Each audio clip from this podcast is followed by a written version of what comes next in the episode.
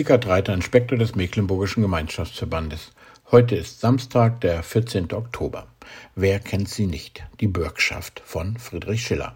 Ein tyrannischer König, ein Aufständler und sein Freund. Der Aufstand scheitert, ein Freund bleibt als Bürger zurück und der andere muss einiges durchstehen, um schließlich doch noch rechtzeitig den zurückgelassenen Bürgen zu retten. Der tyrannische König ist von dieser Freundschaft gerührt, am Ende wird doch noch alles gut.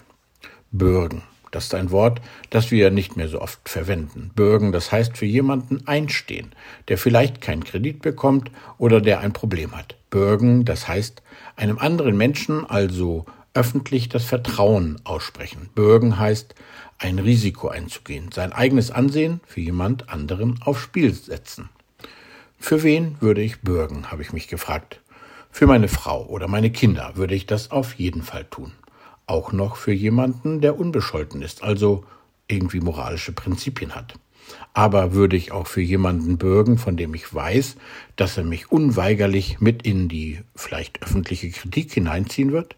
Für jemanden, der nicht ohne Fehler ist und auch in der Zukunft Fehler machen wird? Für jemanden, dessen Leben ganz offensichtlich völlig zusammengebrochen ist? Hm. So ein Mensch war Hiob. Jetzt. Im Alten Testament lesen wir von ihm, Unglück über Unglück war über Hiobs Leben hereingebrochen. Eine ganze Serie von Hiobs Botschaften. Hiob hatte seinen Wohlstand verloren, seine Kinder hatte er verloren, auch seine Gesundheit. Und für seine Umgebung war der ehemals angesehene, unbescholtene Bittbürger inzwischen zur gescheiterten Existenz geworden. Hm, was denkt so jemand? Die Bibel gibt uns einen schonungslosen Einblick. Meine Lebenskraft ist gebrochen. Ich sehe dem Tod ins Auge.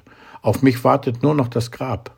Von allen Seiten werde ich verspottet und angegriffen, so dass mein, meine Augen in der Nacht keine Ruhe finden. Der Kummer hat meine, meine Augen trübe gemacht. Ich bin nur noch ein Schatten meiner selbst.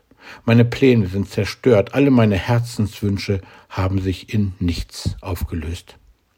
Hiob hat jede Hoffnung und jeden Lebenssinn verloren. Niemand steht ihm bei, alle kritisieren ihn nur. Er kann nicht mehr schlafen, er kann überhaupt nichts Positives mehr erkennen, und seine Träume und Hoffnungen sind genauso ausgelöscht wie sein Selbstwertgefühl. Er hat alles von Gott erhofft, und jetzt, hm, jetzt steht er mit leeren Händen da. Hiob ist verlassen, ist angefeindet, verwundet, machtlos. Wer wird sich zu ihm stellen? Wer stellt sich vor ihn? Wer nimmt ihn in Schutz? Wer bürgt für ihn? Ja, das ist die Frage. Und mitten in Hiobs Gedanken, da finden wir einen Hinweis auf die Antwort.